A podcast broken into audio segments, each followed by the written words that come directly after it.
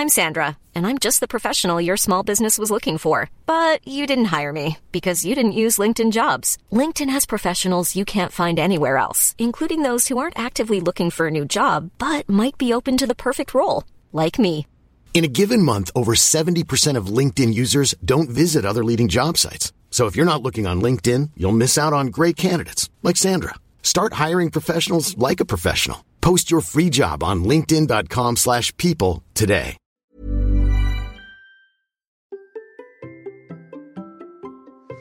Vous aimeriez dormir mieux, avoir plus de sommeil profond, mais vous avez du mal. Aujourd'hui, je vais vous proposer des astuces que des grands champions utilisent. Et l'objectif est de vous aider à dormir mieux. Allez, c'est parti. Bonjour, bonjour mes champions et mes champions, c'est Bertrand, j'espère que vous avez la forme à patate, l'énergie, que tout va bien pour vous. Bienvenue dans cet instant Samy. Chaque lundi, je vous aide à être en forme et réussir vos défis quotidiens en vous aidant de mes méthodes Samy. Sommeil, alimentation, mouvement et idées pour le mental et les habitudes. Je m'appelle Bertrand Soulier, à l'approche de la quarantaine, j'étais hamster obèse et sédentaire. J'ai rééquilibré mon mode de vie pour perdre du poids, reprendre le sport, me lancer dans de nouveaux défis et construire la vie qui me correspond. Depuis, je suis devenu papa, coach en vie sportive, coach en nutrition, ainsi que préparateur mental. Et cela en appliquant la méthode SAMI. Et ma mission, c'est de vous aider à vous transformer physiquement et mentalement, vous sentir en forme, plein d'énergie, confiant pour le reste de votre vie, pour devenir champion, championne du monde de votre monde et des vieillards galopants. C'est un épisode court, centré sur un seul point que vous pouvez appliquer directement tout le reste de la semaine. Allez, c'est parti. Et je vais commencer cet épisode par une petite histoire. Peut-être vous ne suivez pas forcément le foot, mais ne quittez pas, restez là, restez là, car je vais pas vraiment vous parler de foot, je vais vous parler seulement d'un seul joueur. Un seul joueur qui représente exactement ce que nous voulons. Bien vieillir tout en restant performant. Il y a à Nice, deuxième euh, club au classement de première division actuelle, un joueur exceptionnel. Par sa carrière déjà, parce qu'il était ancien international brésilien, 13 euh, sélections avec le Brésil, champion d'Europe et champion du monde des clubs avec le Bayern de Munich, champion d'Allemagne aussi plusieurs fois avec le Bayern de Munich, champion de Belgique, et puis il l'est aussi par sa longévité. Il a 40 ans, il est né en 1983 et c'est le plus vieux joueur de Ligue 1. Il joue quand les autres deviennent entraîneurs ou commentateurs ou euh, font toute autre chose parce qu'ils sont retraités. Et lui, non seulement il joue, mais en fait il est même capitaine de Nice. Alors forcément tout le monde veut connaître son secret. Ce joueur s'appelle Dante et il a révélé un bout de ses secrets dans des interviews il n'y a pas très longtemps et notamment, notamment il a répondu à ses questions sur sa longévité et une clé essentielle pour lui qui est le sommeil. Alors, j'ai décidé de vous donner quelques éléments de ce qu'il a pu dire, de ce qu'il applique hein, au quotidien pour arriver justement à être en forme, à être performant sur le terrain, mais aussi être présent pour sa famille parce que c'est quelque chose qui est très important pour lui. Première information, déjà, bah, il se couche tous les jours entre 21h30 et 22h. Je cite en fait un article de l'équipe et voilà ce qu'il dit. Sur le sommeil, il n'y a pas de négociation je m'autorise 23h ou 23h30 uniquement pour regarder les gros matchs de Ligue des Champions. Je ne vais pas regarder de films, de séries, ni mon téléphone. Je ne perds pas mon temps pour ça. La PlayStation, je ne la touche même pas, c'est interdit. Ceux qui aiment qu'il joue l'après-midi, mais le soir, ça bouffe une énergie incroyable. Je sais combien le sommeil est important. Dans ma carrière, j'ai toujours bu un petit peu d'alcool, avec un taux acceptable, mais le sommeil a tout compensé. Je dors entre 8 heures et 9 heures. Et il continue aussi avec un conseil. Il dit si je peux donner un conseil, c'est d'investir dans son matelas et son oreiller. Ça, c'est la grande base en fait. Voilà, c'est la grande base de son hygiène de vie. Alors bien sûr, on va se dire c'est un footballeur professionnel, c'est sa carrière qui est en jeu et bien entendu qu'il va faire des efforts qui sont au niveau de l'investissement que demande son corps. Mais en fait, ce sont des règles qui sont très intéressantes notamment celle hein, de se dire qu'il y a quand même des éléments qui sont euh, réguliers. Hein, euh, il se couche entre 21h30 et 22h tous les jours, sauf, sauf, sauf, hein, quand il y a des matchs qui l'intéressent à la télé. Et puis on peut imaginer quelques événements. donc c'est pas il se prive pas des choses. Hein. Il le dit aussi, il ne se prive pas d'alcool. Euh, il explique aussi dans le reste de l'article hein, comment il mange. Bien entendu, il y a une hygiène de vie autour des repas. Il fait attention à certaines choses, mais en fait, euh, il ne se prive pas de tout. Hein. Voilà, c'est pas parce que il se couche tôt la majorité des jours qu'il n'y a pas des jours où il s'autorise à se coucher plus tard. En revanche, il a mis en place des règles très strictes sur la qualité de son sommeil et pour favoriser la qualité de son sommeil.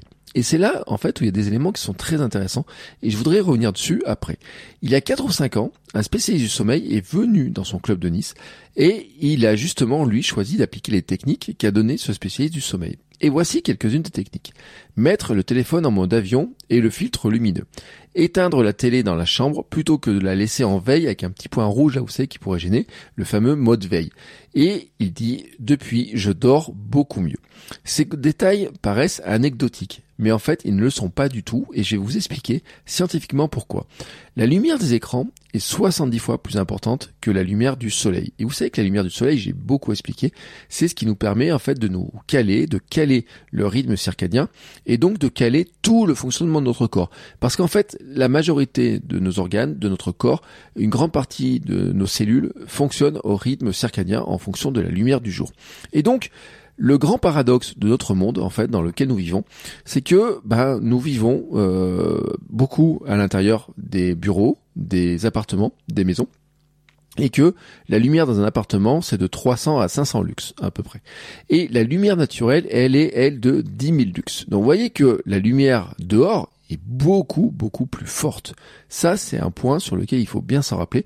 C'est pas parce que vous vous mettez devant une fenêtre que vous aurez la même luminosité, la même lumière que si vous étiez de l'autre côté de la fenêtre en vous mettant dehors. Mais le grand paradoxe de notre société, c'est que la lumière de nos écrans est beaucoup plus forte que la lumière du jour, alors qu'en fait elle devrait être basse pour préparer justement au sommeil. Et en fait, effectivement, la lumière des écrans est 70 fois plus importante que la lumière du soleil. Et ça, c'est le grand paradoxe. C'est-à-dire que nous vivons la plupart du temps à l'intérieur des maisons, des bureaux, dans une lumière qui n'est pas très forte, et on se prive de lumière naturelle, mais au moment de dormir, en fait, on s'expose à une lumière qui est beaucoup, beaucoup plus forte, notamment cette fameuse lumière bleue qui a des caractéristiques techniques qui ne vont pas favoriser le sommeil. Cette question aussi du point lumineux qu'il cite hein, dans cet article n'est pas anecdotique non plus car les études sur le sommeil montrent que toutes ces lumières, là, ces petites lumières qu'on a un peu partout, viennent perturber le rythme circadien, même si on n'en a pas l'impression, le, sentiment, et eh ben ça passe à travers les paupières. Le peu de lumière qui passe, en fait, vient perturber et vient créer en fait des micro-réveils. En fait, ça vient perturber tous nos cycles. Et donc ça vient perturber le rythme de sommeil et donc par là le rythme circadien aussi même si elles paraissent toutes petites, toutes ces petites lumières qu'on peut avoir, en fait, elles ne sont pas du tout, euh, elles sont néfastes, hein, elles sont pas anecdotiques, elles sont néfastes, et peut-être avez-vous déjà été gêné par certaines de ces lumières. D'ailleurs, pour le prouver, pour le tester, je voudrais vous proposer un petit exercice, c'est mon exercice de la semaine. Vous allez analyser votre chambre et euh, toutes les lumières parasites qu'elle peut contenir. Euh, je parle par là des LED, des veilleuses. Euh, ça peut être un écran de télé si vous en avez, mais il y en a plein d'autres. Hein, euh, lumière de réveil, la multiprise. Ah, vous savez les petites lumières de multiprise là où il y a un interrupteur. Ah, c'est pratique hein, l'interrupteur, mais euh, n'empêche que quand il y a une lumière dedans, eh ben ça fait ça fait beaucoup de luminosité, vraiment beaucoup de luminosité. lumière de réveil, moi je sais que j'ai des réveils qui m'empêchent tout simplement de dormir. Au début j'ai caché sous le lit, mais il y avait une lumière qui passait, donc j'ai fini par les débrancher complètement. Euh, et puis il y a aussi les écrans de nos montres. Les écrans de nos montres, je ne sais pas à quel point votre montre, comment, si vous la portez, mais si vous surveillez votre sommeil avec votre montre, il se peut que dans la nuit, elle s'allume, que le détecteur de fréquence cardiaque aussi s'allume. C'est pratique, hein, ce détecteur de fréquence cardiaque, parce qu'il mesure votre fréquence cardiaque pendant le sommeil. Il mesure aussi la variabilité de la fréquence cardiaque. Hein, c'est des fonctionnalités qu'on a sur les montres, mais ça veut dire qu'en fait, pendant toute la nuit, ça s'allume. Et il se pourrait que dans certains cas, ça vous gêne. Alors euh, que faire? Ça c'est le grand problème. Euh, on peut avoir un mode sommeil sur les montres hein, pour euh, que l'écran ne s'allume pas. Mais par contre, hein, le petite lumière qui mesure le rythme cardiaque, lui, elle, elle continue à fonctionner. Et c'est vrai que moi je me suis rendu compte que dans certaines nuits, eh ben je les avais vues ces lumières. J'ai oui, je les avais vues. Donc vous faites un petit peu le tour. veilleuse, réveil, multiprise, tout ce qui peut avoir une petite lumière. Il peut même y avoir aussi des petites lumière, hein, vous savez, sur des prises électriques, des choses comme ça. Tout ça, vous faites le tour et vous essayez de vous demander comment vous pouvez les masquer au maximum. C'est-à-dire comment vous pourriez les alors, les supprimer, les masquer, mettre peut-être du chatterton ou quelque chose dessus pour en fait les empêcher tout simplement de venir euh, perturber hein, euh, la luminosité de la pièce. Et moi je m'en suis rendu compte parce que à la maison on a des, euh, des volets, vous savez, classiques, électriques et tout, qui empêchent toute la lumière extérieure de passer. Mais j'ai une pièce, par exemple, comme le salon, qui est extrêmement lumineuse, même la lumière éteinte. Pourquoi? Parce que toutes les loupiotes des multiprises, des box, des horloges, du four, des choses comme ça, parce que vous savez, les cuisines américaines, c'est incroyable à quel point c'est lumineux. Et peut-être que dans votre chambre, vous en avez pas, vous vous rendez pas compte à quel point vous pouvez avoir aussi certaines de ces lumières-là. Vous avez pris l'habitude, mais le jeu hein, de cette semaine, c'est essayer de les masquer au maximum. Pour l'expérience, je vous dis pas de réduire le temps d'écran avant de vous coucher, hein, euh, les, dans les une ou deux heures avant, même si c'est sûr que ça amélioré, mais juste, juste essayez de vous concentrer en fait sur l'ambiance de votre chambre, toutes ces lumières-là parasites, essayez de les masquer, déjà de voir, hein, d'observer votre sommeil et de voir votre état de forme le lendemain. Est-ce que en masquant certaines de ces lumières, vous dormez mieux la nuit et vous sentez plus en forme le lendemain? C'est un très bon indicateur, un très bon exercice, ça vous prendra quelques minutes là ce soir pour regarder un petit peu toutes ces lumières, pour faire un petit peu le tour, pour regarder comment vous pouvez les masquer. Moi je dis, hein, il y a des lumières que j'ai totalement supprimées, euh, multiprise, euh, réveil euh, qui est retourné euh, vers un mur pour éviter que ça fasse trop de luminosité. J'avais un ancien réveil, je ne le supporte pas, je l'ai débranché, je, impossible, je ne le supportais pas de son mode de fonctionnement parce qu'il y a trop de lumière.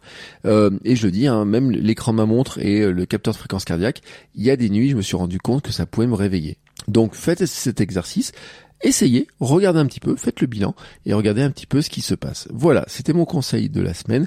Si vous souhaitez aller plus loin sur la logique SAM, vous retrouverez en description de l'épisode un lien pour découvrir la méthode gratuitement en deux minutes. C'est totalement gratuit.